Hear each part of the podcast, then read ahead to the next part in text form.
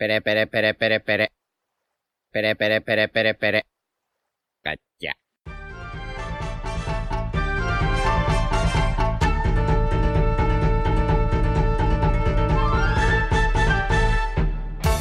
Hola Nakamas, bienvenidos una semana más a Radio Pirata, vuestro podcast favorito de One Piece. Hoy estamos aquí eh, como cada domingo, bueno, cada domingo ya no, porque yo falté el anterior, ya aún me falta uno también, pero bueno, hoy sí que estamos aquí, la tripulación habitual. Eh, ¿Qué tal chicos? ¿Qué tal Iván? ¿Qué pasa? Muy bien. Jaume, Muy buenas. Yute, Hola, buenas, ¿qué tal? Royal Buenas. y yo soy Diego, que ya he vuelto de mi semana de descanso entrenando ahí con Raid y mis cositas. Así que eh, volvemos al- a la programación habitual, chicos. Vamos a hacer obviamente eh, la review del capítulo 1015 de One Piece titulado Encadenado. Bueno chicos, eh, antes de empezar, ¿me queréis contar alguna historia? ¿Ha pasado algo divertido en mi ausencia? ¿Algo que tenga que ver con Yute, por ejemplo? ya, ya lo hago en serio. Eh, bueno, de hecho hay algo que fue una promesa que se hizo ayer en directo, o anteayer, ya no sé en qué día estoy, pero, pero bueno, lo veremos más adelante cuando lleguemos a esa parte del capítulo. Lo veremos. Mira, pues yo no sé de qué habláis, así que es sorpresita para mí. Oh, no, sí, sí que lo sabes. Eh, pues igual si lo sé entonces, no sé.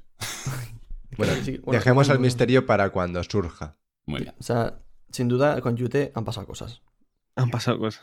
Sí, Ah, sí, no, sí, ¿qué ha pasado?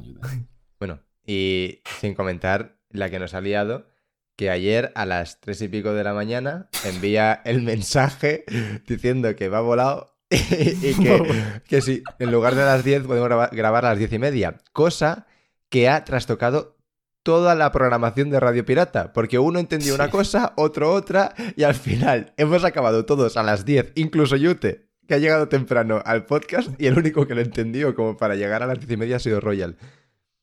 Sí, No, y aquí estamos 11 y 27 empezando a grabar. Pero tampoco, nos, tampoco hace falta pegarse ese tiro en el pie, chicos. Ay, no, no sé. que llevamos una hora aquí haciendo el capullo, una hora y media. de- Ha estado, ha estado gracioso. Pues nada, eh, como siempre comentar primero un poquito la portada, que es un pedido de Tomonori ya. Y tenemos al señor Pink siendo cargado por una cigüeña después de haber sido confundido por un bebé. Pues ahí está la portada, ¿no? Sí, ahí está. Ahí está. Ojo, la, la cigüeña con un sombrero eh, próximo a una cama, probablemente. Eh, lo descubriremos en un- algún vídeo de algún youtuber, seguro. Con grandes círculos rojos en la miniatura. A mí me gusta ver al señor Pink de vez en cuando, la verdad. Señor Pink me encanta, me pareció de los mejores ejecutivos de toda la familia de Flamingo, ¿eh? Mm. Sí, no el mejor. Tiene, tiene estilazo, la verdad, señor Pink. Sí, el resto me decepcionaron un poco. Bueno, tenía sus cosillas, ¿eh? Baby Five, por ejemplo, también estuvo guay. Y Vergo me gustaba también, pero por ejemplo, o sea, Vergo. Sí, Dal Dalvenger se llamaba el otro. Deringer, el que era medio. Gyojin. Sí. Sí, ese era un poco meh. Y Gladius me volaba el diseño también. Pero por- a, a mí los que más me decepcionaron fueron en plan Diamante, Trébol y, y Pica. Porque Sí. se, se supone que iban a ser ahí la puta hostia y eran todos un poco mierda, la verdad. Sí, estoy de acuerdo. La historia de los tres era bastante pobre. Del beta beta chain ese hasta... Porque además de Rosa yo todavía veía el anime a veces. Y, y Hostia, era un claro, es que si tú te viste suplicio. rosa por primera vez en anime, No, o sea, yo vi como la mitad de Dressrosa en anime y luego me pasé al manga ya. dijiste hasta aquí. Yo sí que lo vi en el anime y las escenas de, de diamante trastocando el suelo eran, eran, vamos, eran infinitas, no terminaban. y los putos eh, aldeanos eh, corriendo de la jaula de pájaros, eso me... Bueno, bueno, eso también. Pues nada, ¿os, pa- os parece hablar todo el podcast de Dressrosa ya que hemos... Me encantaría. Sí, Porque Podemos hacer un especial, yo creo. es Venga, la pura pues eso. representación de España, ¿no? Entonces, El capítulo Yo no- 1015 entonces lo dejamos para la semana que viene. Así que tampoco nada, ha sido tan bueno. Sí, no, No, tampoco ha sido bastante mal. malo además, así que vamos a... No, es broma, chicos. Vamos a... Lo que vamos a hacer es... Ah, era broma. Sí, te- Es, es broma, modo Yute activado. Es broma, modo yo Nah, activado. chicos, es broma. Buah, vi un comentario de un chaval que decía. eh, bueno, dije algo así como la semana pasada que el podcast me había gustado mucho hacerlo y demás. Y dijo eh, algo así: Yute, ofende a 87 colectivos. Yute, dos puntos, es broma. bueno, tal cual. Pues, pues sí, Tal te ha calado cual, bastante. Sí, ¿eh? tal cual, tal cual. Sí, sí. Putos moros. Que no. No. Bueno, eso, tú tienes pase para decir eso, ¿no? Supongo. De hecho, sí. Sí, es como, es como el, en, en Estados Unidos el ¿no? Que solo pueden decirlo Ay, los y vas negros. y lo dices, Bueno, vas y lo bro. dices. No, a mí, a mí- a mí me la pela tres cojones. No, pero a que no, se, a que no se la pelas a YouTube, así que esa parte tendrás que poner un pitido o algo ahí. Cierto, ¿En sí, serio? sí. eh, En YouTube no se puede esa palabra. No jodas. ¿En serio? Pero Sí, sí. Es- Esa tampoco creo, ¿eh? esa, esa tampoco. La, la- la puta pista de Jaume van a ser todo pitidos en este podcast. y tú diciendo también. Bueno, pues ahora sí entramos en harina con el capítulo 1015 de One Piece. Abrimos con Luffy, bueno, que ha caído al mar, todos lo sabemos ya. Queen y Chopper siguen peleando. Se ve que hay cierta conmoción, ¿no? En el, en el live floor por la transmisión que han recibido, en la que eh, han sido informados de que Luffy ha sido derrotado por Kaido.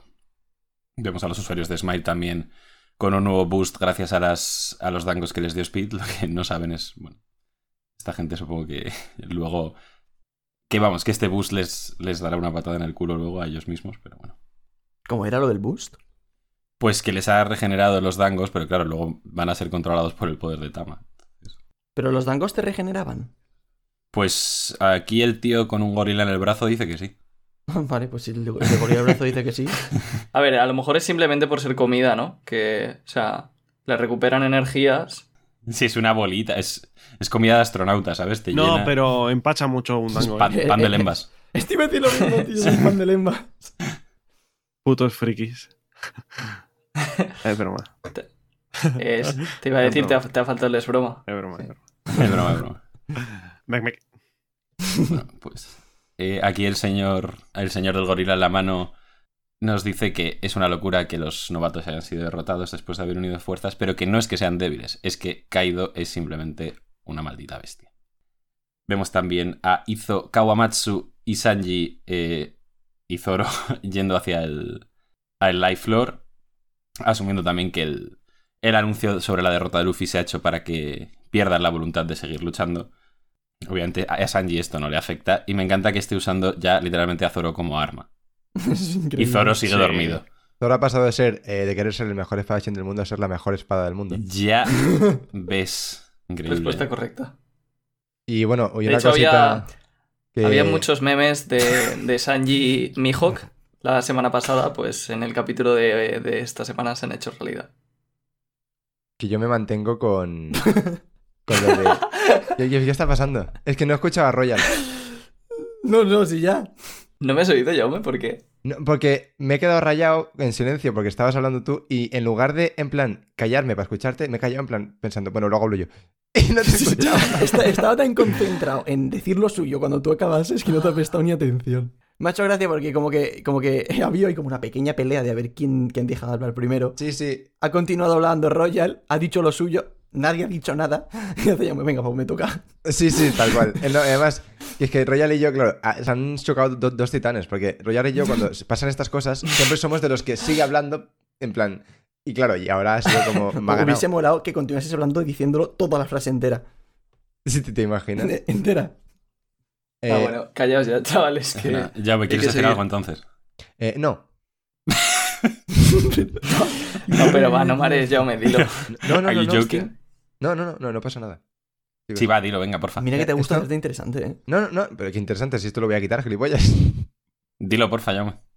Eh, es que es una cosa que ya dije en el último podcast, entonces he dicho, va, mejor no lo repito. Así que no, no pasa nada, ya lo habéis Vale, escuchado. Pues, ¿Seguro? pues da igual. Sí. Última oportunidad. A ver, lo voy a quitar, pero os lo Vale, digo no, pues vosotros. seguimos con el capítulo. Hazlo por Diego, que no se escucha el último podcast. Qué hijo de verdad. puta, Diego. Ah, no, pues simplemente eh, quería decir que a mí. Ha colado. Y va y cuela. No, en plan, pero que os lo digo a vosotros, lo voy a quitar. Ah, pues no sé. Ahora ya no lo digo. Le estáis mareando. Es que si Ya, eso por favor. Solo te pido, por favor, que no quites esto. No quites esto. No, no, no, no. Le, le estáis mareando, tío, el pobre. No, no, no quites esto, por favor, que aún es graciosísimo. Es el Eh. podcast más horrible de los 23 que llevamos, eh. 23 como Jordan. Como Jordan. No estamos Como haciendo LeBron. mucho honor a ese número. Bueno, va, Bueno, dilo, ya acabo de pensar una cosa con lo de 23 Jordan que molaría mucho que el que haga las miniaturas, darle una idea, que es que como que solo porque es el podcast, como que es el podcast 23, solo que dibuja a Michael Jordan haciendo un triple. Bueno, el que, el que haga las miniaturas que ponga una foto de Michael Jordan. Si, dejas quedar. esto, si dejas esto, lo hacemos. En plan, sí, sí, sí. El- el- la miniatura de esta semana vamos a intentar eh, hablar con la persona encargada para que eh, literalmente será una foto de Michael Jordan. A ver, O sea-. O sea, No estoy a favor. A ver si hay alguna que esté señalándose el Royal, 23. en escúchame. plan, Eh, lo, lo siento mucho, pero es que vas a perder. O sea, Sí, sí, aquí no tienes nada que hacer, pero ya me tienes que dejar todo lo anterior entonces, ¿eh? Ahora ya sí. dejad que la magia fluya en mí, no os preocupéis. Vale, Exacto. Confiad en Jaume. Confiamos, confiamos. O sea que, evidentemente, yo- es obvio que hay cosas que voy a dejar de todo esto. Muchas cosas. Bueno, siguiendo con el capítulo, nos vamos al, live floor con Queen y, Chopper. Y aquí Queen, bueno, pues eh, nos da un poco la explicación de por qué Chopper estaba aguantando contra él, que solo porque estaban motiva- motivados, perdón, decidió seguirles el, el juego. Obviamente todos sabemos que Queen, si quiere, podría reventar a Chopper con bastante facilidad. También eh, eh, tenemos a Perospero, que bueno, dice aquí una frase que está un poco regular traducida, pero básicamente haciendo alusión a que si las tropas del bando de Luffy han perdido a su cabeza, que era Luffy, pues los peones pierden la compostura. Lanza una nueva lluvia de flechas sobre todos los que están en el live floor. Parece que, bueno, van a ser impactados por dichas flechas de caramelo y Queen se lanza a por Chopper, mandíbula abierta, dice que va a morir, que es un monstruo cobarde, pero de repente oímos en la lejanía Diable Jump. Y aparece Sanji y le mete tremendo patadón en la cara a Queen, haciendo un ataque que es nuevo, llamado Rotisserie Strike, y haciendo girar a Queen, pues como si fuese pues eso, una, un rotisserie, que son pues como se hacen los pollos asados, no sé si lo sabíais, pero ahí está, Un tío vivo en el mundo de One Piece. básicamente. Haciendo girar la cabeza y el cuello de Queen consigue desviar las flechas de, de Perospero, y no solo eso, con el propio Queen le da a Perospero y lo manda a volar. Y bueno, pues el típico momento balas de Sanji, se, se coloca un cigarrillo en la boca, le felicita a Chopper por haber aguantado tanto tiempo. Y bueno, Chopper está pues llorando, parece que le va a decir que Luffy ha perdido, pero antes de que diga la palabra perdido, Sanji con toda la calma del mundo le dice que deje de llorar y que si no recuerda que esto ha pasado ya varias veces, esto le leído muchas traducciones también en plan de hemos salido de situaciones peores. El caso, que me encanta cuando Zoro y Sanji se ponen en este plan en plan de tranquilos chicos que vamos a ganar como siempre hacemos. Ah, mira, esta parte más flipado, Sí, sí. eh. Y, y no solo eso, sino que le insulta, le dice, deja de llorar, idiota. ¿No ves que esto ha pasado miles de veces? Y lo de todos esos milagros, o sea, o sea, esos milagros, es- es- esas cosas que hace Luffy, que solamente las puede hacer Luffy, la Sí. volverá a hacer, no te preocupes. y Kid. O sea, además que Sanji ya se merecía este momento, porque Iba a decir que- lo mismo, qué ilusión Sí. me ha hecho de verdad. Tal cual, pero es que, porque claro, de- Sanji siempre va a ser parte del trío monstruoso, evidentemente, es irrompible, pero, pero desde Wano es como que parecía que se había quedado un poco más descolgado y que los momentazos así eran más parte ya de Luffy y Zoro, y que de repente mm, haga esto, que literalmente la- ha tumbado de una hostia al, a Queen, que Calamidad de Caído, y utilizando a Queen ha mandado a volar a, a- a otro comandante de Yonko, de Big Mom, es como, vale, vale, e- este, este es mi hombre. Que me hace mucha gracia porque lo de Perospero obviamente lo ha hecho sin querer, pero me encanta. Sí. Nada, Sí. Yo, yo quiero comentar que, que esta semana es una semana de fiesta nacional para los fans de Sanji, entre los cuales me incluyo. Yo. Porque es posible que llevemos, eh, no sé si 5, 6 años o más tiempo todavía, sin ver brillar a Sanji. De hecho, diría que en todo el nuevo mundo, desde Nies lo vi, diría yo, eh. Sí, sí. correcto. La última pelea tocha guay de Sanji es la de Yabra. Pero el, el capítulo de Robin, Sanji brilla muchísimo ahí. Sí, estoy de acuerdo. y en pero plan, es- ya me gustaría a mí que Zoro tuviese un diálogo de ese tipo. O sea, me encantaría, siendo que Zoro es mi favorito. Pero yo creo que Rollo no se refiere a eso, yo creo que Rollo se refiere a un versus. No. Sí, yo me refiero a Ah. demostrar que es algo más que un cocinero. Que evidentemente está genial ser un cocinero y está genial ser amable, como es Sanji, que es buenísima persona y es una de las cosas que Oda se centró en Whole Cake. Pero al final sigue siendo la mano izquierda de Luffy. Y llevábamos, yo creo, un montón de tiempo esperando verle demostrarlo. sí. Y aquí ha sido como, por fin, Y además, gracias. esto es una de las cosas que yo creo que muy pocos personajes de One Piece hacen tan bien como Sanji, que es la entrada en el último minuto. Sí. Es verdad, ¿eh? Y con esa, y con esa calma, con esa tranquilidad, con esa. Como con lo Con de ese te meto un patadón que te mando a, a Parla, y luego me enciendo un cigarrito y te digo, "Eh, espérate que vienen más. Sanji en general tiene, eh, digamos, el personaje como tal tiene una elegancia para hacer cualquier cosa que es increíble. Sí. Sí. Y me encanta verle pelear, por eso es una cosa tan única dentro de One Piece. Y, y luego otra cosa a destacar: hace todo esto con Zoro en el- la mano. Sí. Ya. Ojalá le hubiese pegado con Zoro a Queen. Hombre, para romperle más huesos todavía, ¿no? claro. Ojalá saquen un videojuego de One Piece de peleas y haya un skin de Sanji con Zoro encima. Y puedas pegar con Zoro. Me muero. Por favor. Si nos está escuchando alguien de Bandai, eh, nos pasáis. te- os pasamos el PayPal y ya tal. Vale. Eh, pues nos habíamos quedado en eso, que Sanji le dice a, a Chopper que deje de llorar, que esto ha pasado muchísimas veces, todos estos milagros. Ahora ya sí, Sanji eh, se libera de Zoro, se lo da a Chopper, también tiene sentido siendo el médico, mientras le dice que te encargo a este idiota que si se repone valdrá por 10 hombres. Y Zoro, que había estado callado y dormido todo el rato, dice más bien 2000. Literalmente eso es lo único que le ha despertado, el desprecio de Sanji. Es increíble. No, es, es espectacular. Que aquí se viene, bueno, igual no lo vemos mucho o directamente no lo vemos, pero la relación Zoro-Chopper a mí me flipa y Sí, igual Sí. podemos ver un poquito de eso y, y estaría súper, súper chulo en plan de Chopper cuidando de Zoro. De hecho, hay, hay un diálogo precioso. Y es que cuando Chopper eh, entra a la tripulación, se refiere a algo. a- se refiere a Chopper como algo más que un tesoro. Y Chopper no lo entiende y dice Luffy, eh, te está hablando a ti. O sea que la relación es muy íntima. Y por cierto, no sé si lo sabéis, pero lo de eh, 2000 hombres ya lo decía Zoro en Zo. Sí, lo dijo de Sanji. algo, sí. sí. ¿Lo dijo Sí. de Sanji? Sí, sí. ¿Qué dijo? No, o sea, dijeron que Sanji valía mil hombres, Ah, lo dijo verdad. Luffy. Y entonces Zoro dijo, pues yo dos mil. Ah, vale. Y entonces Nami le dio palmaditas en la cabeza en plan, que sí, que sí, crack. No, pero sí que había algo en Zoo que decía. Ah, sí, cuando llegan. Como... Es que me encanta cuando confían Zoro en Sanji y Sanji en Zoro. Que dicen, en plan, que porque no encuentran a Nami ni a nadie, dicen, ah, estaban con, estaban con Sanji. Bueno, estaban con ceja rizada. No, no, no va a dejar que les haya pasado nada. Y eso lo dice Zoro. Y está muy bien. Oh, qué guay.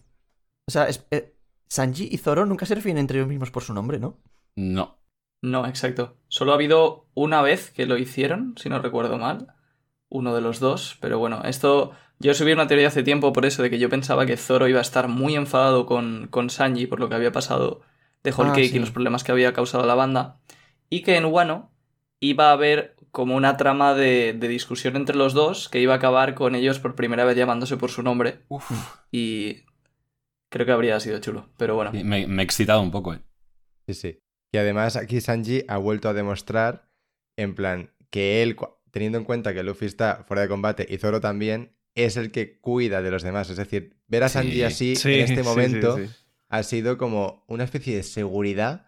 En plan, porque claro, por un momento solo veías a Jinbe por ahí, a Frankie por ahí, y Sanji estaba perdido, y los, los otros dos bichos en fuera de combate, y coño, verle aquí ha sido como, vale, respiramos. Sí, sí. Aún no- nos queda. Iker. Yo tengo- Exacto, nos nos queda queda Iker. Nos queda que. A ver, yo tengo que decir que yo siempre he confiado en que Sanji va a tener el versus contra Queen, ¿eh? Pero y tú y todos, tú y todos. O sea que este momento tenía que llegar. Sí, pero en plan, ahora que ha llegado ya es como, vale, ahora ya podemos Por soltar fin, el es aire como y estar fin. tranquilos. Sí, sí, sí, tal cual, tal cual. Y lee, por favor, Diego, ese diálogo, la declaración de intenciones. Después de eh, encargarle el cuidado de Zoro a Chopper, vemos que ya cigarrillo encendido, mirada desafiante, dice, deja que me encargue de este dinosaurio. Bueno, Ah, es, lo, es lo que dices tú, ¿eh? De la elegancia que tiene Sanji para hacer las apariciones y tal. Esto me recuerda mucho a, lo- a Lobby cuando aparece ante Yabra. Le dice, ¿tú quién eres? Y dice, el cazador. Es la mejor. Es tal cual. uf, eso es. Y cuando aparece también en Arabasta y le mete un patadón al Banana Wani, Bueno, no, soy. Mr. Prince, eso es increíble también. Sí. En fin, que a Sanji se le da muy bien las entradas épicas. Sí, y esto, o sea, está muy bien porque es eso. Sanji es el tercero al mando, ¿no? Al final todos sabemos que es trimonstruoso, que a lo mejor no es tan fuerte como Zoro, pero está cerquita. Y sabíamos que iba a pelear contra Queen, pero aún así llevábamos tanto tiempo y sabíamos que seguía siendo fuerte, pero llevábamos tanto tiempo sin verlo que era como que ya hacía falta. Entonces, ver esto es como mucho más satisfactorio de lo normal, por mucho que ya supiéramos que Sí. íbamos a ver esta pelea. sí. Oda ha, ha- ha creado en nosotros la necesidad para darnos el caramelito justo cuando lo necesitábamos. O sea, sí, o sea, durante muchos meses hemos estado diciendo, no, es que madre mía, vaya diferencia hay ahora entre Zoro y Sanji, no sé qué. Y yo, joder, es que sigo pensando que todavía quedaba la pelea en la que Sanji tiene que demostrar que no va a estar tan lejos de Zoro. Espero que aquí, joder, pues si lo va a demostrar en esta tiene que Esta demostrar es. mucho, ¿eh? porque lo de Zoro ha sido una cosa, sin duda.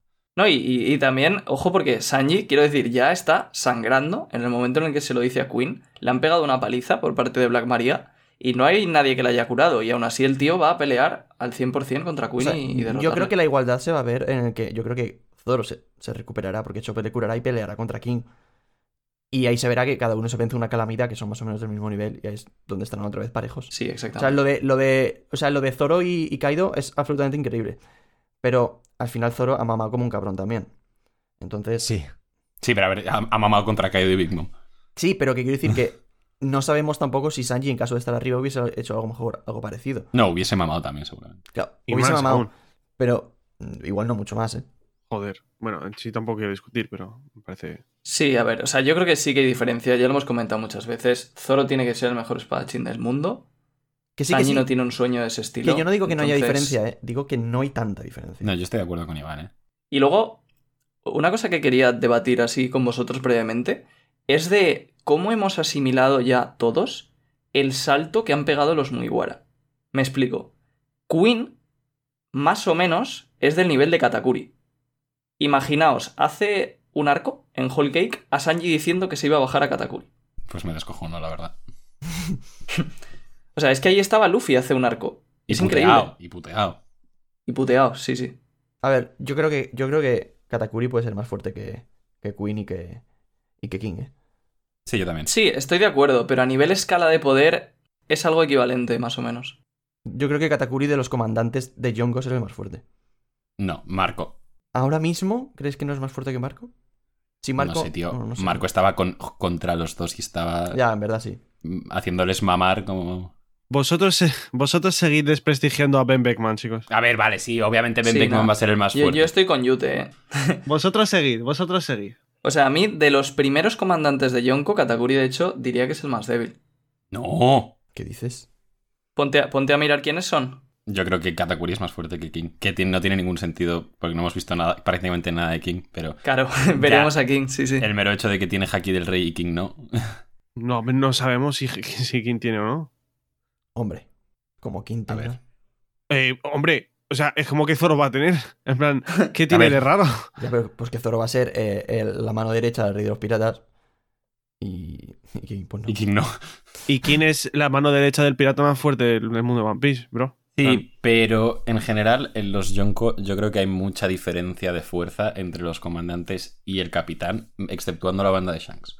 Sí, al fin y al cabo os estáis dejando llevar un poquito por, en plan, porque aunque pueda tener lógica, que pueda tener el haki del rey o no, hay cosas que ya como que sobreentiendes por, digamos, el propio hilo de la trama y de los personajes y te encaja o no te encaja. Entonces es cierto que no encaja que King, aunque podría ser lógico, encaja que no tenga el haki del rey. Y ya está, básicamente es eso. Sí, o sea, Para resumir, así que si quieres puedes seguir para adelante. Sí. Eh, a lo que dijo Sanji de que se va a encargar del dinosaurio, Queen le responde, así que tú eres el mocoso de Judge. Vemos a los samuráis sorprendidos de cómo pueden seguir los Mugis peleando si acaba de morir su capitán, según la información que han recibido, y Marco ve toda la escena y dice que por eso le gustan. antes de seguir, curioso lo de, lo de Queen. Sí, es que. Ah, y, y me ha hecho pensar eh, lo que le diga que es el mocoso de Judge. Bueno, que ya sabíamos que Queen conocía a Judge, eh, que no me acuerdo cuándo se dijo, pero bueno, se dijo. eh, ojalá, por favor, Sanji no utilice el Raid Suit en esta pelea. Por favor. Pero si es su power up, ¿cómo no lo va a usar? Es que no lo- Sí, lo- no. lo veo difícil, Es ¿eh? Lo que siento, no lo Diego, puedo pero- aguantar, de Yo, verdad. yo soy Team Diego en esto. Yo estoy con Diego, ¿eh? Ojalá se lo rompa Queen o algo y, y- y diga, pues. eh, algo así, pues sin esto ya no vas a poder hacer nada y que le dé una paliza sin eso también. De todas formas, chicos, o sea, confiado un poco en Oda, pienso yo, porque el propio Sanji dijo que quería que, no sé si eran Nami y Usopp o quien dijo, le cambiaran el diseño del traje. Usopp y Frankie. Usopp y Frankie. Entonces, yo creo que Oda es consciente de que no queremos que Sanji sea un Power Ranger más. Y para mí me lo demuestra en este capítulo cuando vuelve a darle la escena épica a Sanji siendo igual de elegante que, que lo ha sido siempre. Sí. Yo tengo un poco de esperanza en A eso. mí lo que más me gustaría que pasara es que, en plan, Queen flipara con el Sobamask y le dijera esto es la tecnología, no sé qué, como que Queen es muy de este rollo, y Sanji dijera, ah, sí, pues mira, pa, lo pisa, lo rompe y dije, ahora te reviento sin esto. Ya está. Eso no va a todo, lo que, todo lo que sea que no sea eso, en plan, me da igual que le cambien el diseño, me da igual todo. El mero hecho de usar el Sobamask, a mí me parece un mojón. Y lo siento mucho, pero es así. A mí también. Sí, es que, sí, es que yo estoy de acuerdo. No veo a Sanji rompiéndolo. Veo más que Queen se lo rompa porque sepa, pues como tú lo has dicho, Queen sabe mucho de tecnología y tal, y se lo pueda romper de alguna manera. Y Sanji diga así, pues me la pela. Con lo fácil que era que estuviese vacío el vial. Ya, tío. Sí, pero esto, esto es una idea que a mí me mola mucho, que no sé si la has dicho en algún podcast, creo que no, así que dila porque está muy, muy chula. Si supiese de lo que hablas. Coño, lo, Lo de, diría. lo- claro, lo de, de- lo de estar vacío. Ah, pues, ah, pues ya lo acabamos de decir. Que ojalá cuando Sanji pues ve el- el- su, su tubito del traje de Power Ranger hubiese estado vacío y hubiese significado pues que punto uno ni lo necesita y que punto dos su familia por fin le ha aceptado como es y no como lo que ellos creen que tiene que ser. Esa historia es la que necesitaba yo, porque si simplemente has dicho con lo fácil que era que estuviese vacío, yo me imagino a los demás, ¿vacío el qué? ¿Sabes? Ya, ya, sí, sí, sí. Perdón, he asumido, he asumido cosas. Sí, bueno, veremos, o sea, veremos a ver la relación de, de Queen con Judge. Yo tengo curiosidad. Y me gusta que Oda esté como poniendo eh, un poco lazos entre los antagonistas, o sea, los enemigos de los Mugiwaras Sí. y los Mugiwaras. Como Hushu y Jinbe también. Sí. Entonces, a ver por dónde tira. También un poco a lo mejor ayuda a cerrar ese arco de Sanji con su familia y todo, que parece que ha quedado todavía un poco a medias. Ojalá es, sea una pelea a la altura de lo que merece Sanji después de tantísimo tiempo. Cambiamos de escenario y nos vamos al interior del castillo. Pero una cosa que no hemos comentado, que igual es tan obvio que lo dais por hecho, pero a mí me ha molado mucho el comentario de Marco, porque dice que cómo pueden seguir pele- peleando cuando acaba de morir su capitán, y es literalmente lo que hicieron ellos, seguir por ahí cuando murió Barba Blanca. Y Es verdad. verdad. entonces, claro, yo creo que está hecho completamente a propósito, que justo cuando dicen esta frase los demás, el que re- el- la única reacción que vemos es Marco, diciendo que le- por eso le gustan tanto. Es que es literalmente ellos. Yo no había caído. Ahora sí, cambiamos de escenario y nos vamos al interior del castillo. Vemos la ominosa sombra de Kaido tras los escombros. Eh, a Kiku y a Kanjuro eh, muertos, asumimos, esperamos, deseamos. Hombre. Incluso. Hombre. Kiku no, pero Kanjuro. A ver. Que como no estén muertos, yo ya me planteo cosas. Es que si no están muertos. Es que, es que de hecho, de hecho, Pero se os nota el miedo, ¿eh? Es que, es que existe un poco el miedo, ¿eh? De- eh, a- ¿Cuánto dinero apostaríais a que están muertos 100%? 100%. No mucho. Y Es que no mucho yo tampoco, ¿eh? Por lo menos Kiku, no mucho. Yo sí que Yo apostaría, ¿eh? yo sí que apostaría. O sea, o sea de, de hecho a mí esta escena me parece Oda diciendo, mirad chicos, mirad Pero es que los, cuando ha hecho Oda esto. mirad los que están muertos, que sí, que, que- que podéis llorar a Kiku, no os preocupéis, que está ahí reventado y Sí, muerto. de, de hecho, yo cuando lo vi pensé, ¿no es poco habitual de Oda enseñar cadáveres? Muy poco habitual. Es que me defraudaría tanto. Sí, ya tengo, ya tengo la espinilla de Hyogoro clavada, tío, como para que además tenga esto.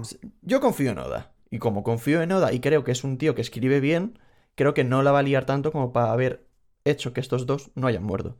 Si estos dos tíos no han Ya, muerto, pero- estará muy mal escrito. Y no creo que Oda lo vaya a escribir mal. Pero es que sabemos que este es justo su punto débil. Sí. Entonces es algo que yo creo que toda la comunidad tenemos dudas, pero simplemente no hay que darle vueltas y hay que confiar en que estén muertos y ya veremos. No, y además es lo que ha dicho Iván, ya no solo por cómo está escrito y en plan, es decir, no tendría ningún sentido que estuviesen vivos. Al menos Kiku. O sea, Kanjuro mm, creo que tiene más probabilidades de estar vivo, pero aún así me parecería una cagada igualmente.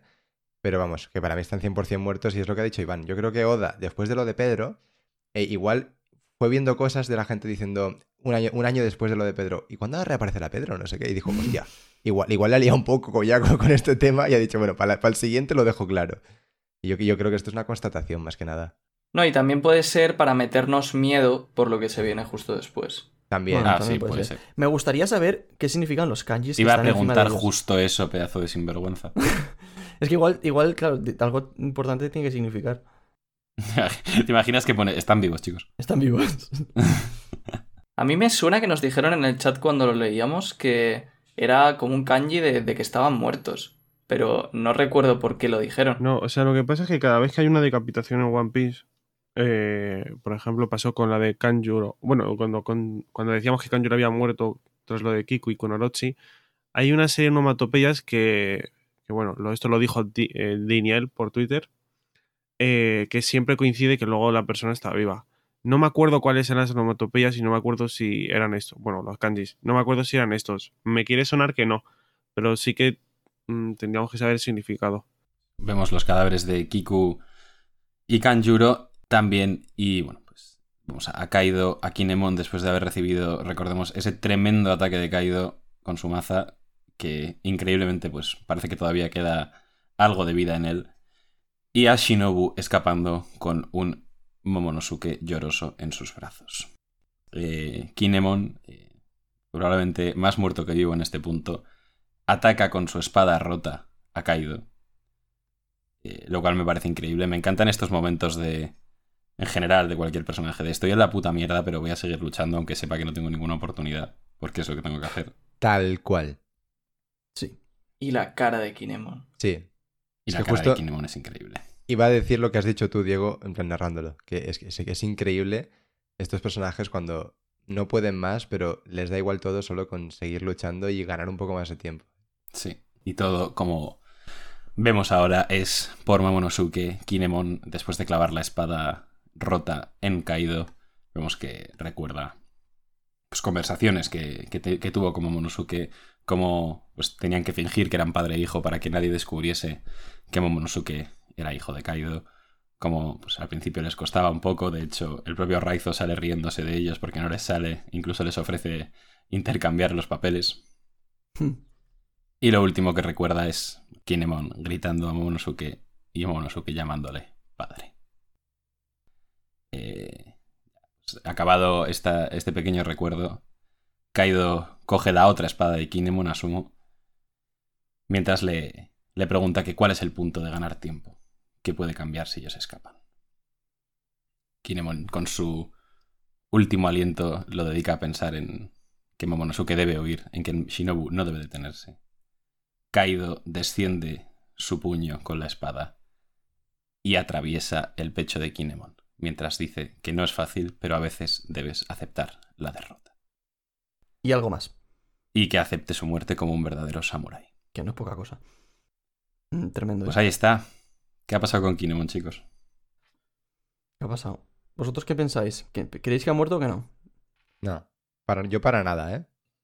Yo lo tengo clarísimo. Yo apostaría que no por, por teniendo en cuenta el historial de Oda. Yo creo que debería. Pero me, parece una, me parecería una buena muerte, sobre todo también teniendo en cuenta ese momento de recordar tanto a Momo. Ya me parece increíble que haya sobrevivido al mazazo de Kaido, honestamente. Sí.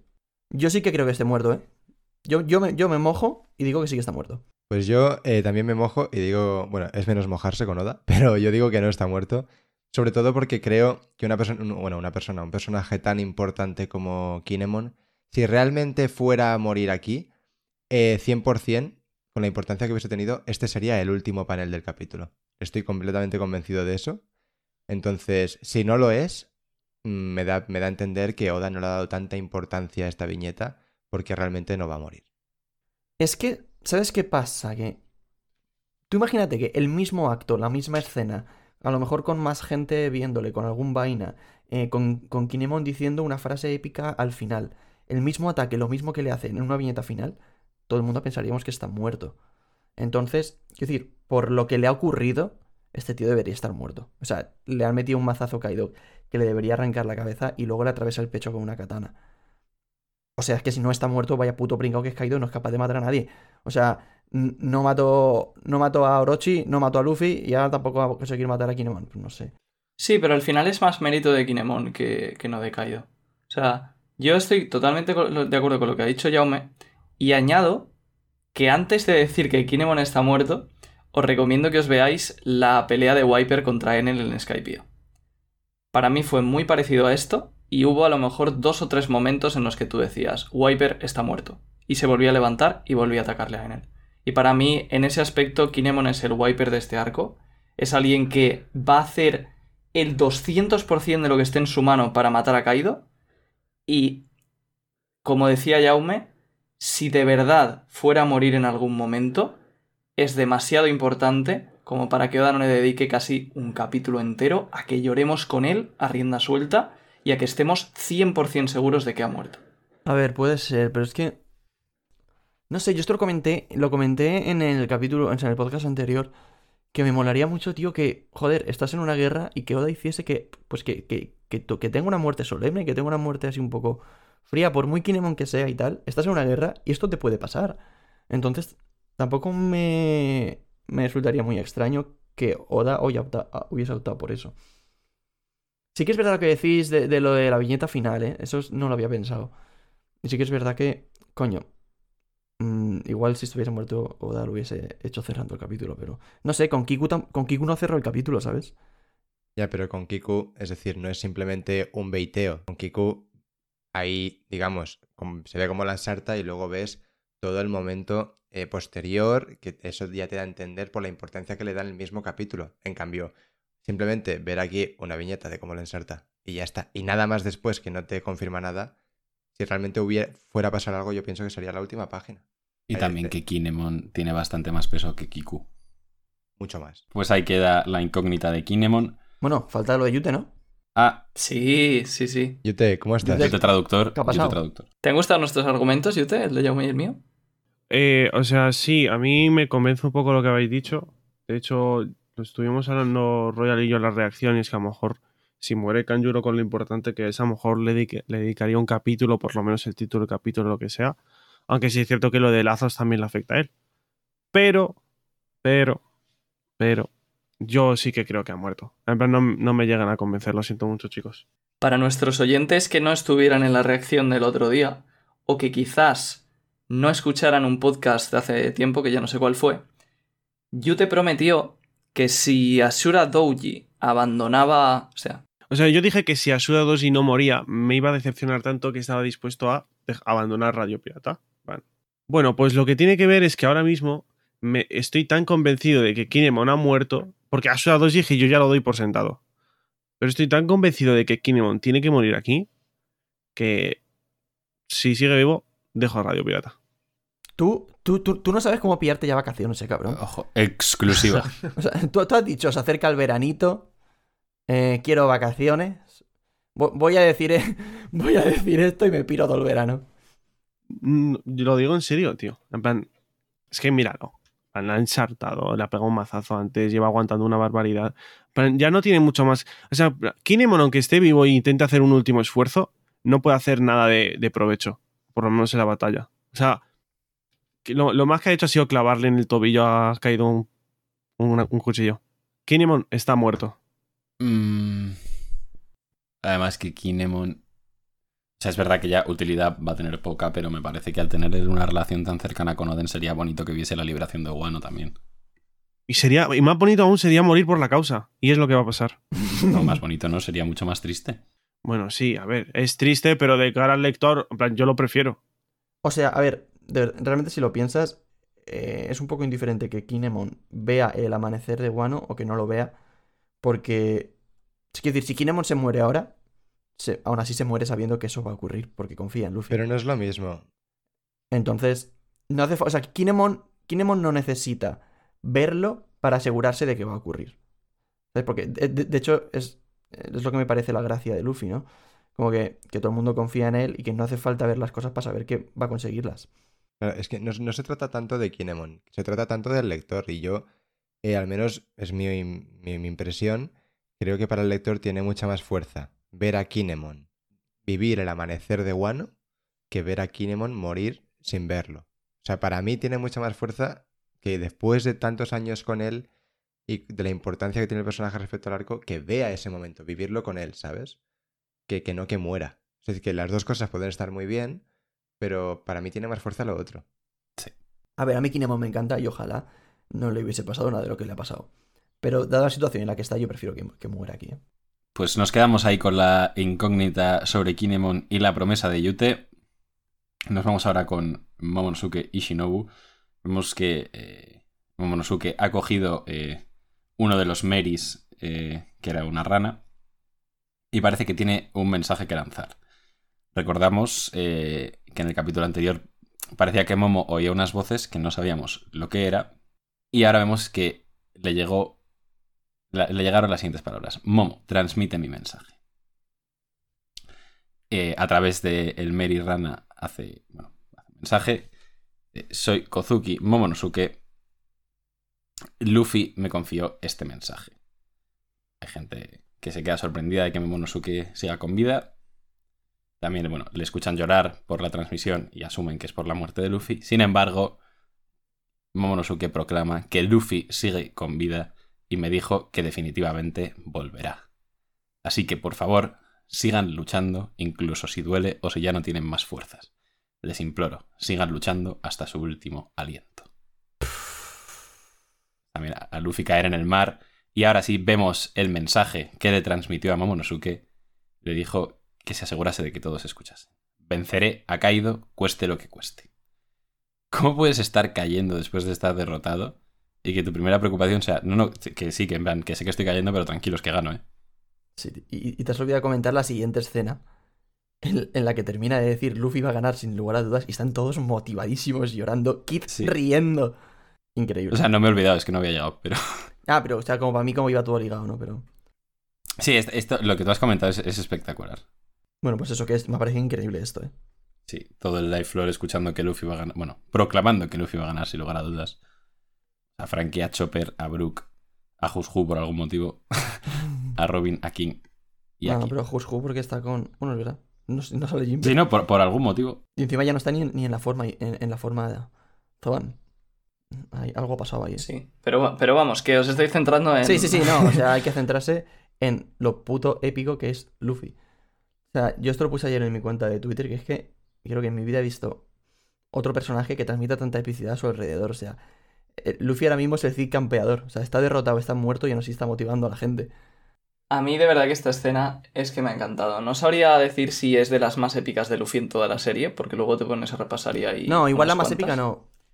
Pero, No, de las más, de las digo. más, yo creo que pero yo creo que sí que en el top 10 podría entrar. coño, A mí me parece es brutal. que está todo el mundo pensándose que ha muerto, que tal. Y, es lo que dice Diego. O sea, eh, eh, Luffy lo primero que hace al caer al mar y, y lo que hace es decir, no, no, tranquilo, que sí, que estoy en la putísima mierda, pero no os preocupéis, que aún así voy a vencer a Kaido. Y, y, solo esas palabras consiguen motivar a toda, a toda un ejército hundido. O sea, los muy buenos y tal no estaban tan hundidos, pero aún así el resto están desmotivadísimos. Y se escuchar eso y es como, venga, va, que sí, confiamos en Luffy. Sí, y es algo, o sea, que puede parecer muy, vale, Luffy es el prota, esto es lo típico de, claro, le voy a ganar al malo. Pero me encanta porque en este arco de Wano, Oda lleva insistiendo desde el principio del arco en, en que Luffy es así. Cuando Kaido le pega, le tumba y está en el suelo y le sigue mirando. Cuando le vuelve a tumbar en lo alto de Onigashima y Luffy le sigue mirando. Y esto para mí es como el cierre de, ese, de esa pequeña trama que lleva haciendo Oda, en el que Luffy, cayendo al fondo del mar, totalmente derrotado, que moriría si no fuera por, por lo que luego vemos que pasa, aún así él está completamente seguro de que le va a derrotar. Y tan seguro que lo dice su voz interna. No Claro, lo dice, no lo dice él, ni siquiera no lo él dice hablando. conscientemente, yo creo. O sea, porque obviamente ver, está, está A inconsciente. ver, Momo, avisa a los demás de lo que voy a decir. Es decir, No, pero me sí. refiero, me refiero que no está despierto, que está inconsciente. Yo, yo lo estoy pensando ahora y casi que, es- que estoy por pensar que esto Luffy no lo ha hecho de forma consciente. O sea, Momo tiene el poder de escuchar todas las cosas, ¿vale? Y yo creo que Momo ahora mismo está escuchando a Luffy como cosa, como está escuchando su ambición. No está escuchando al propio Luffy hablando. Es, que Luffy tiene una ambición tan grande y está tan convencido eh, de que va a conseguirlo que la ambición es lo que está escuchando Momonosuke. No, o sea, yo estaría de acuerdo si, si. O sea, es que justo nos ha mostrado el diálogo interno de Luffy. Y si el diálogo interno de Luffy fuese simplemente venceré a Kaido, te puedo comprar que sea eh, inconscientemente. Pero es que entre Momo transmite mi mensaje y Momo asegúrate que todos escuchen, Ya, pero Sí, no sé. me parece una decisión consciente, 100%. No, no, sí, puede ser, puede ser. O sea, también lo digo por lo que veremos luego, pero luego lo comentaré. Pues el, el bando de los samuráis y los sombreros de paja y Kid y toda la pesca recupera la moral. Y por otro lado, vemos que Kaido ha alcanzado a Shinobu y a Momonosuke. Se lanza a atacarlos, pero eh, Shinobu y Momonosuke escapan con un Yuku Yuku no Jutsu, que recordemos que es. O sea, no es una técnica, es simplemente la fruta de Shinobu que eh, puede pudrir o envejecer eh, las cosas que toca. Así que suponemos que ha hecho un hueco y se han escapado, ¿no? Porque no entiendo muy bien lo que pasa en el siguiente panel. Ah, la Sí, o sea, ha se pudrido la piedra Sí, o sea, ha, ha separado una piedra y se han tirado. Sí. Vale, vale. Se pueden haber tirado sin pudrir la piedra, pero bueno. O sea, digamos que. O sea, ella toca su suelo, básicamente, y entonces lo, lo deshace, por así decirlo. Entonces, esa parte del suelo se cae y se desprende la ropa. Esa fruta es una puta barbaridad, ¿eh? Funciona contra humanos. No, solamente objetos inanimados. Me parece más lógico, la verdad. Kaido se queda eh, un poco sorprendido ante la huida de Shinobi Momonosuke. Y ahora vamos al fondo del mar. Vemos el submarino eh, de Lo que acude al encuentro de Luffy. Todo esto ha sido accidental porque vemos la sorpresa en los miembros que están en el submarino de la tripulación de Lo. De hecho, hay una persona, ese no es muy guara. Y hacen eh, hincapié en el hecho de que pueden escuchar su voz a pesar de estar bajo el agua. Bueno, dicen que se preocuparán después de eso, que tienen que salvarlo y que, bueno, a ver si sigue con vida. ¿Qué querías decir, Iván? ¿Vosotros creéis que simplemente se lo han encontrado por casualidad? No, ¿O creéis que han escuchado esa voz y se han acercado a la voz?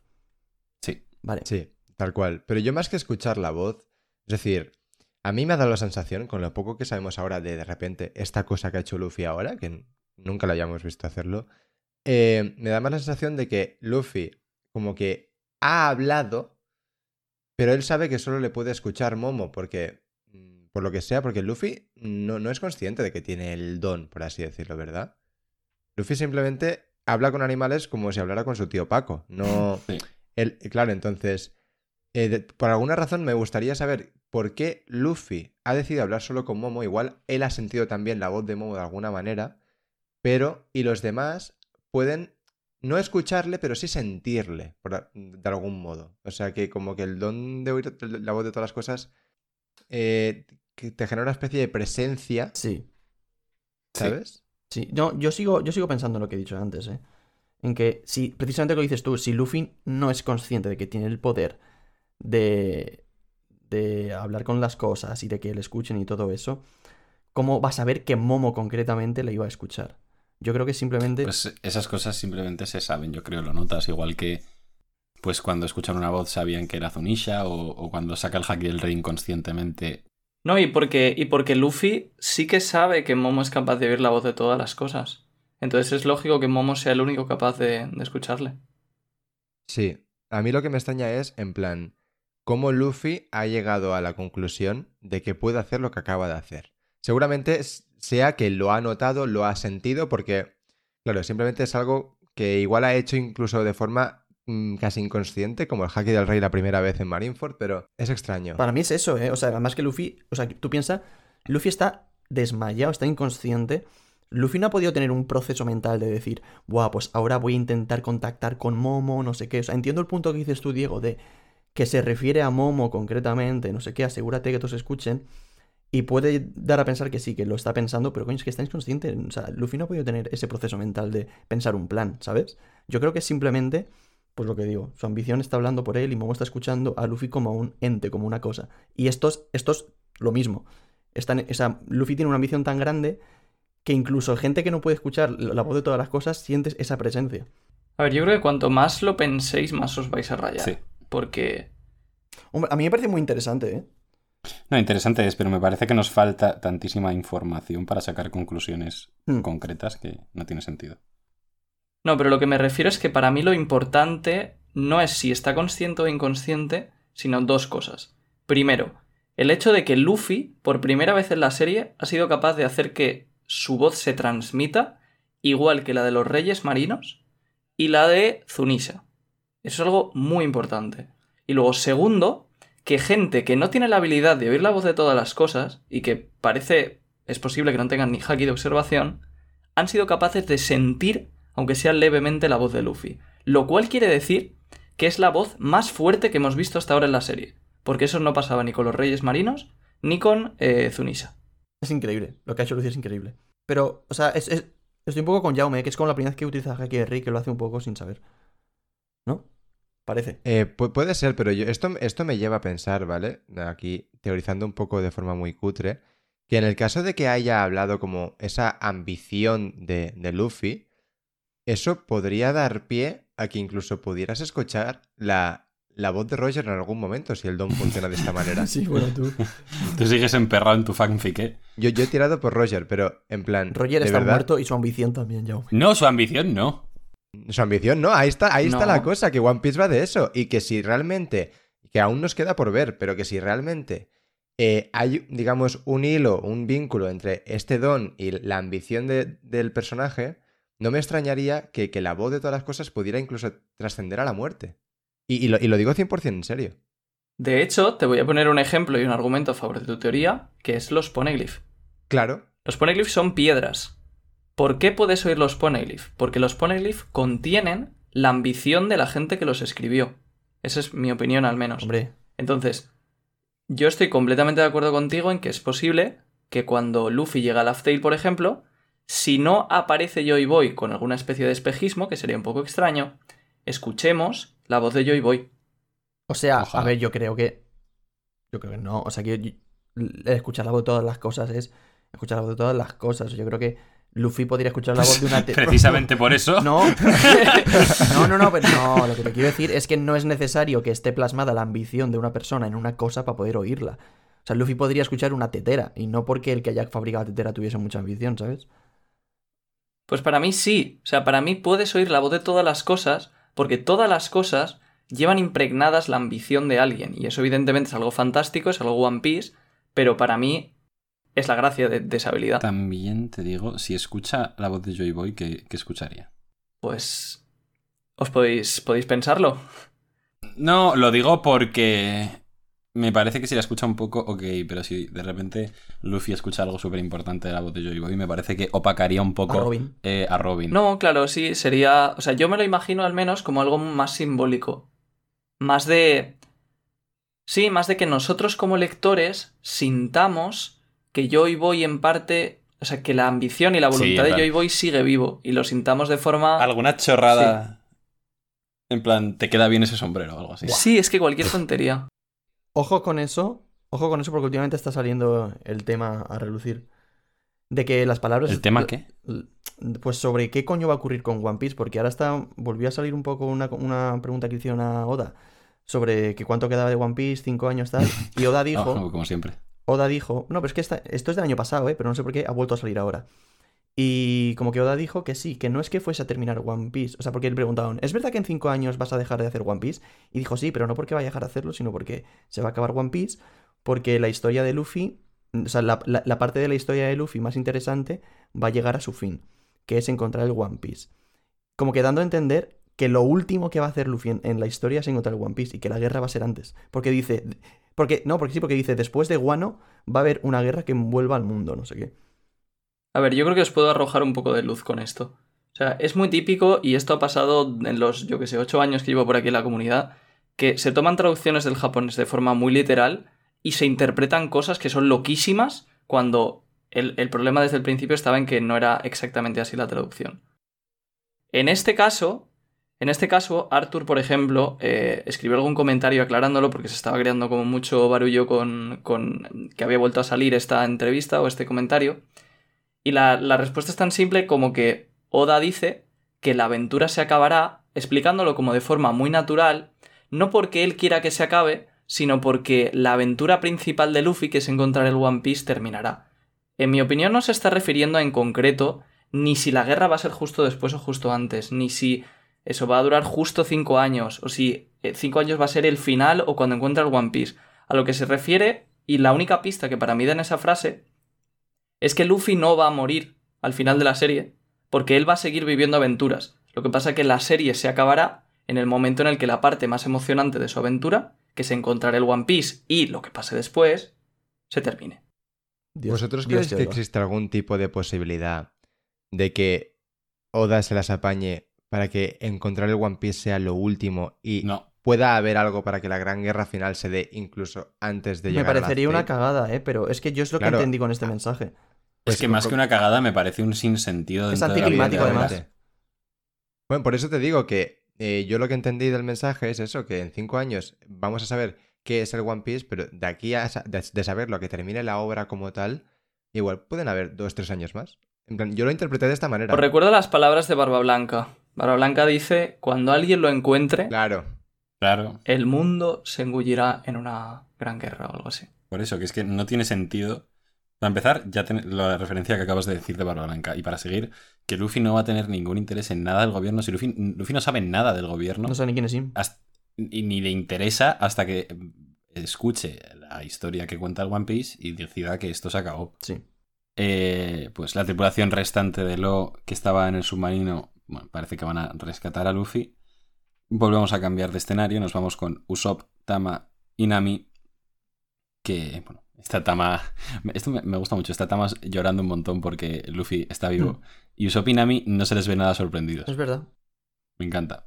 O sea, lo, asum- asumo que van- su fe en Luffy nunca se ha visto afectada. No, y si te fijas en la viñeta antes en las que salen todos, excepto Chopper, que es un poco el que había dudado, el resto muy sí, iguales. es un poco llorica además. Sí, el resto de los muy iguales están como. mm, O- obviamente. Obviamente, Sí, y porque Chopper se cree todo Claro. también, no es tanto porque no confía en Luffy. Sí. Claro. sí. Bueno, pues eso, que van Usopp, Nama, eh, perdón, Nama, sí. Usopp, Tama y Nami al, al escenario, al, al live floor. Y de repente alguien dice, es bueno oír que Mugiwara está bien. Y vemos que es el Climatact de Nami, que tiene una cara que nos resulta a todos eh, bastante familiar, yo creo. Y bueno, y se ríe. Eh, pues parece que tenemos Climatact Zeus. Parece que, parece que tenemos hemeroteca, ¿eh, chavales? Eso es, sí. Esto lo. Sí, a ver, na- nadie dijo exactamente esto, yo creo. Hombre, ¿cómo que? No, pero que yo no creo que. Yo me esperaba que Zeus se metiese dentro del Climatact, no que literalmente el Climatact se volviese un homie. Exacto. Ah, bueno. O sea, yo a lo que me refiero es que dijimos que tendría mucha relación el que Nami hubiese metido el Climatic dentro Ah, con sí, que sí. Zeus siguiese vivo. Sí, Sí, esto para Sí, sí. recordar un poco por si alguien no se fijó mucho, eh, que es lo normal porque era muy pista de Oda rebuscada. Nami metió el Climatact en la boca de Hera al mismo tiempo que tanto la nube de Zeus como su alma entraban en la boca. Entonces quedó ahí un poco la, la pista de que Zeus podría seguir vivo. Pero claro, yo la pregunta que me planteo después de ver esto es, ¿se va a quedar el alma de Zeus siempre en el Climatact y ahora en vez de tener Zeus vamos a tener un homie en el Climatact? ¿O Zeus de alguna forma va a volver a ser una nube y el Climatact va a volver a ser normal? A ver, realmente, Zeus, es, yo creo que es- este homie es Zeus, como tal, en plan, que simplemente ha cambiado de cuerpo, Claro. por así decirlo. Porque, además, que se ve por el, por el diseño, que tampoco es que tengan un, un diseño muy específico, ¿no? Los homies, pero eh, por los ojos, que Zeus siempre los ha tenido un poco más entrecerrados. Sí. Parece que haya fumado. Eh, sí, tal, sí, tal- tal cual. Entonces, la, la cosa es a ver si, bueno, pues si Oda realmente, ¿cómo lo ha hecho? Porque como que Big Mom le quita primero el alma a Zeus y le da de comer a, a lo, que, lo que resta de Zeus a Hera, pero aún queda un poco de alma. A ver si puede salir, a ver si no. O sea, yo, es un yo confío en que se va a quedar porque igual Big Mom ni se entera de esto y estos se van de... acabará el arco, se pirarán y Big Mom, nos... Big Mom da por hecho que Zeus está muerto y punto final. Pero mira, vale que. Es decir, vale que va con el lore de Nami y eso me convenció un poco lo de que es la gata ladrona. Encima es un personaje que ha tenido mucha contraposición con Big Mom por el tema de la maternidad, etcétera, etcétera, etcétera. Y que puede ser un power-up, eh, digamos, con sentido lo de, lo de Zeus y el homie este. Pero en el fondo, a la larga, ¿os mola el hecho de que Nami tenga un power-up que dependa 100% de la vida de Big Mom? Sí. Bueno, a ver qué explicación ¿eh? Además, eh, me mola porque no es, o sea, quiero decir, no es como antes que pensábamos que Zeus se fuese a ir con Nami y tal. En este caso es Nami quien ha salvado a Zeus y es Nami quien ha conseguido que esto ocurra. O sea, es mérito de Nami. Porque es Nami quien mete el Ya. Climatact. Entonces no es simplemente como que, ah, mira, te han regalado un power-up. No, también, o sea, por- en parte sí, pero también es gracias a ella. En parte sí, pero prefiero esto que el, el traje de Sanji. Hombre, Sí, yo, mil- bueno, yo mil yo, veces. yo- yo- yo también. Pero no, a mí no me convence ¿eh? lo de que mm, Nami lleve consigo siempre parte del alma de Big Mom y que tenga un Yo power up gracias estoy a ello. encantadísimo. ¿eh? De hecho, cuando murió Zeus, me dio un bajón porque dije, joder, ya no, ya no se va a llevar a Zeus. Y creo que, coño, Nami. O sea, me gusta mucho además. Me gusta mucho porque que Zeus hubiese. O sea, que Zeus como nube se hubiese ido con Nami. Sí, hubiese sido un power-up, pero no iba tanto con Nami realmente. Porque los power-ups de Nami siempre son relacionados con el Climatact. Y me mola mucho que al final el power-up nuevo de Nami vaya a ser también relacionado con el Climatact. Y, y además de relacionado con el Climatact y del clima, lo que decía yo al principio, que a mí solo por eso ya me encanta, el hecho de que Nami, que es la gata ladrona, le consiga robar algo a una Yonko, me parece genial. Sí, sí. O sea, yo estoy Sí. encantadísimo, estoy a tope con esta idea. ¿eh? No, y además que, a ver, que yo sí que pienso que se va a quedar Zeus más que nada por lo que acaba de hacer Oda. Si lo pensáis, Claro, esto no va a sido para raro. Claro, um, no, pero me refiero más a- al diseño. Es decir, hubiese sido raro ver a Zeus en la nube todo el rato con los Mugi, ¿sabes? Mm, Y claro. en cambio, la- la- le acaba de meter en la Pokéball, ¿sabes? Sí. Sí. Sí. Eh, y, y esto es obvio para mí que es porque ya se va con ellos. En plan, Ze- Zeus, mm, libro de bolsillo. Sí. Sí, 100%. ¿Nuevo Nakama? Nah. No, y ya no solo eso, ¿eh? Sino que esto también me da esperanzas de que Nami sí que tenga un versus. Porque si le está dando un power-up... mm, Ya como que para qué se lo das si no lo va a usar, Sí. ¿no? Usopp llora en una esquina. Me hubiese encantado un comentario de Usopp en plan de, oye, deja mi clima capullo. bueno, al final lo hace él. espérate porque todavía no hemos visto su reacción. Claro, sí, sí. Ya, es verdad. Pues Zeus nuevo en la cama. Nos vamos con Kid y Big Mom. Vemos que Big Mom pues, no se ha creído la transmisión de Momonosuke y asume que Luffy ha muerto, porque bueno, para ella, si cayó al mar, está muerto y es así de simple. Pero vemos que en esta viñeta no es tan solo Kid y Big Mom. Aparece por detrás una pierna con unos pantalones que nos resultan muy familiares al tiempo que proclama. Hemos sido aliados desde hace tiempo y cuando se trata de Luffy he aprendido a nunca decir nunca. Vemos que aparece en escena Trafalgarlo, obviamente Kid eh, le, le- se enfada con él, ¿no? En plan de, viniste a meterte en mi camino, pero Lo, con su tono sosegado de siempre, le dice que se calme y que le gustaría ofrecerle una alianza temporal. O sea, que se viene Kid y Lo versus Big Mom, parece ser. Eso parece, sí, por fin. Por fin. Por fin, ¿qué opinamos de que sea 2 versus 2? Bueno, esto ya lo dijimos. A mí me parece de puta madre. Porque mar- marca la diferencia también entre Luffy y, y estos dos. Luffy. O sea, me hubiese parecido bien solo Kid, me parece bien 2 versus 2, me parece bien todo. Sí, en verdad. 2 versus 1, No, dices. al fin y al cabo, a mí. Eso, perdón, sí. a- o sea, yo esto ya lo compro con el tiempo, pues lo, lo tengo que comprar, pero a mí no me. No me gusta que no sea Luffy el que derrota a Big Mom. Más que nada, pues por todo lo que hemos eh, ido viendo y lo que dijo el propio Luffy, pero a mí no, no me gusta nada que Luffy no sea el que derrota a Big Mom. Que aún queda por ver, porque pueden pasar muchas cosas, pero por cómo está ahora mismo la historia, lo que tiene más sentido y lógica es que Loic y Kid, que son personajes que van a seguir en la historia después de Wano, pues derroten a Big Mom para mantenerse, digamos, a esa altura. A ver, Pero si lo piensas de una manera muy rebuscada, todo es una alianza y la victoria es de todos porque son un equipo. O sea que Luffy también está derrotando a Big Mom. Volvemos a cambiar de escenario, nos vamos con Kaido y vemos que una figura le grita desde la cima de Onigashima. Y Kaido responde, deberías llamarme padre, Yamato. Lo que Yamato contesta, ese vínculo me ha encadenado por mucho tiempo. Estoy aquí para romperlo. Fin del capítulo 1015. Se viene flashback, ¿eh? Si queríais comentar algo del título alguien. Básicamente es que, bueno, el título de encadenado viene sobre todo por esta escena final y porque esas cadenas que además Yamato tenía físicamente, también las ha tenido figuradamente con Kaido por ser su padre y se las quiere quitar. Sí, exactamente. Yo creo que Yamato está hasta los cojones de Kaido y que lo único que quiere es que alguien le parta la puta cara y, y salir de Wano. sí, y se viene flashback. Se viene flashbacks muy Se viene seguramente. flashback, seguramente, sí. Es que es tan nakamizable esto, o sea, es tan me quiero ir de aquí, llevadme con vosotros. Nakamizable. Por Dios. Arroba Ra informa. Nota. No, a mí lo que, lo que tengo muchas ganas de ver eh, del flashback, sobre todo, es el porqué de este encadenamiento figurado. Porque es como que, claro, sí, ella tenía las cadenas físicas y tal, pero. Y Kaido no debe ser el mejor padre del mundo. Pero en plan, ¿qué ha tenido que pasar entre ellos para que realmente mm, Ya- Yamato tenga que ir a él y decirle, vengo a, romper ese, vínculo, a, a liberarme? O sea, ¿qué, ¿qué historia hay detrás? O sea, te juro que me muero de ganas para ver qué coño pasó entre estos dos. Sí, yo también. Todos, yo creo. O sea, y Kaido seguramente adquirirá otra dimensión como personaje, porque ahora mismo es simplemente una persona muy fuerte y tal. Pero entre lo que dijo también, pues cuando cayó Luffy, que se le veía. No sé, que yo creo que vamos a descubrir muchas cosas de Kaido que lo van a elevar a un personaje todavía mejor. Sí, sí, sí, sí. De hecho, yo me hice una lista de cosas de Kaido bastante eh, tochas que a mí me gustaría, bueno, o que creo que le dan mucha profundidad al personaje y es en plan, desde que está condenado a vivir desde la deuda que tiene con Big Mom, el pasado de Rox, lo- el comentario que hizo de Joy Boy, lo de que no es humano, con el diálogo que hizo cuando derrotó a Luffy, su relación con Yamato. O sea, si todo esto Oda lo explota bien, se puede venir seguramente el mejor villano con diferencia de toda la serie. Hombre, hay, hay competencia, ¿eh? Hay competencia.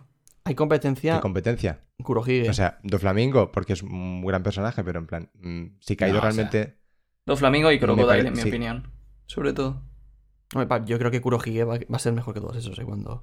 Kurohige va a ser Sí, el mejor, sí. Pero sí, bueno, yo a ver, evidentemente no, no, no soy Katakuri, no veo el futuro, digo hasta el momento. No, yo hasta el momento, sí, es lo que dice Jaume, ¿eh? O sea, Kaido tiene todas las papeletas para que si Yoda lo hace bien, y confío en que lo va a hacer bien, mm, va a ser el mejor villano, en mi opinión. Quería comentar otra cosa que también se me estaba olvidando, que es una fricada, pero me apetece contarlo.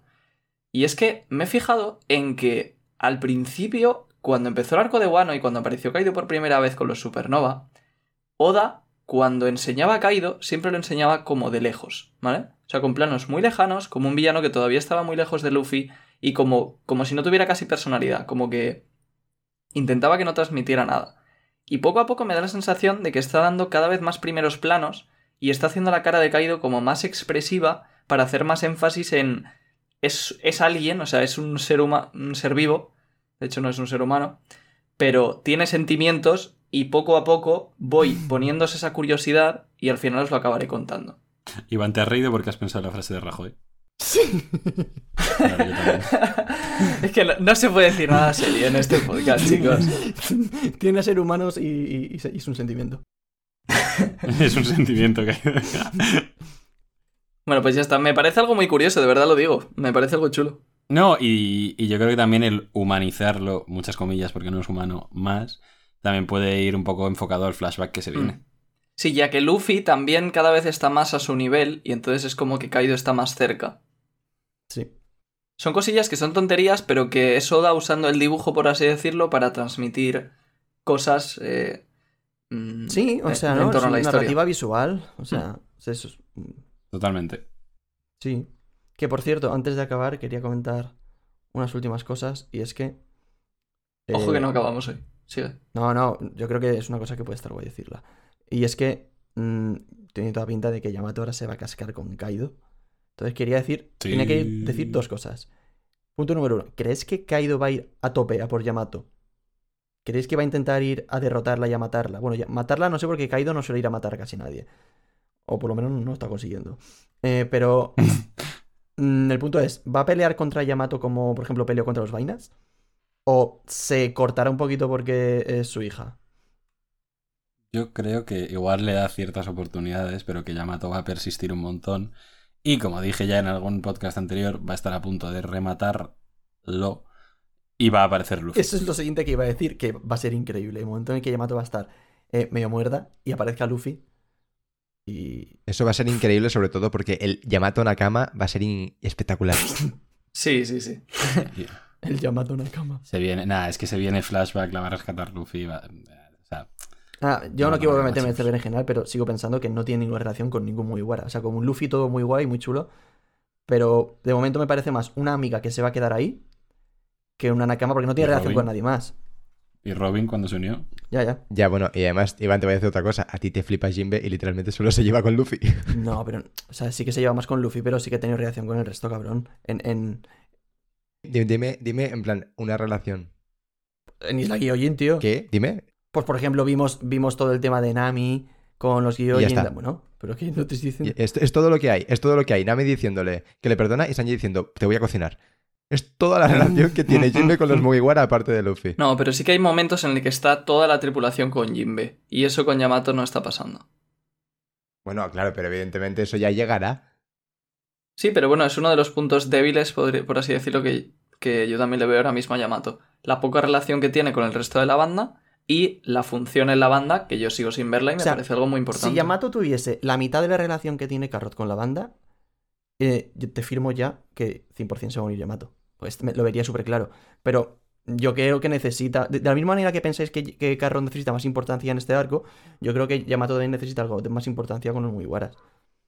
Es mi opinión. Pues igual, igual luego no hace falta porque, por ejemplo, como dices tú, de Robin se unió sin tener O sea, relación. Robin se plantó en el barco y dijo, Claro. ¿me lleváis? Pero en general, excepto Robin, que yo creo que Oda lo hizo un poco para despistar y para que, y para que fuese algo inesperado, El resto sí que han tenido más relación antes de unirse.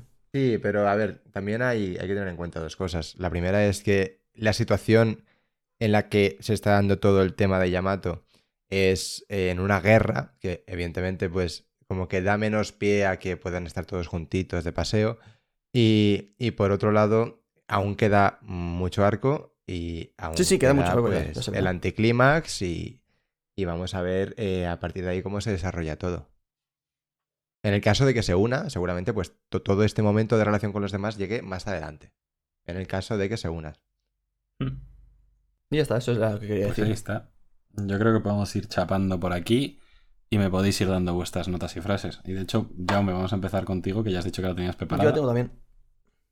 Eh, Pero bueno, ¿qué es esto? ¿Me voy una semana y hacéis los deberes?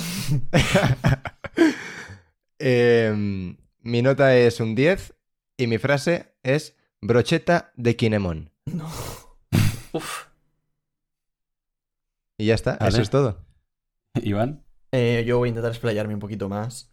Eh, mi nota es un 9,5. y medio. Le pondría un 10, pero es que no sé, desde el, el 1010, como que hasta que no sienta algo como eso, no voy a poner un 10 a ninguna otra cosa. Lo que me hizo sentir me parece súper especial. Y este capítulo está muy cerca, pero me ha parecido increíble, me ha encantado, pero no llega a ser tan perfecto como me pareció aquel. Entonces, 9,5 creo que está muy bien.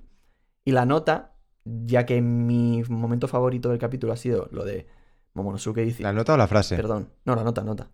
La frase ya la... O sea, perdón, la frase, perdón, sí, sí, la nota ya la he dicho, la frase, perdón, tienes razón. La frase... Somos sentimientos y tenemos. Exactamente. Y tenemos frases. Frase. El karma, ¿eh? Somos El notas y tenemos frases. El karma, ¿eh? Entonces, mi frase, eh, de- debido a que mi momento favorito del capítulo ha sido, bueno, Momonosuke diciendo todos que no se rindan y tal, va a ser hasta el último aliento. Uf, Estamos. buena, ¿eh? Yute.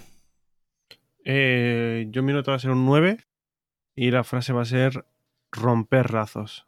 Muy bien. Bien. Royal. Eh, mi, mi nota va a ser un 9 también.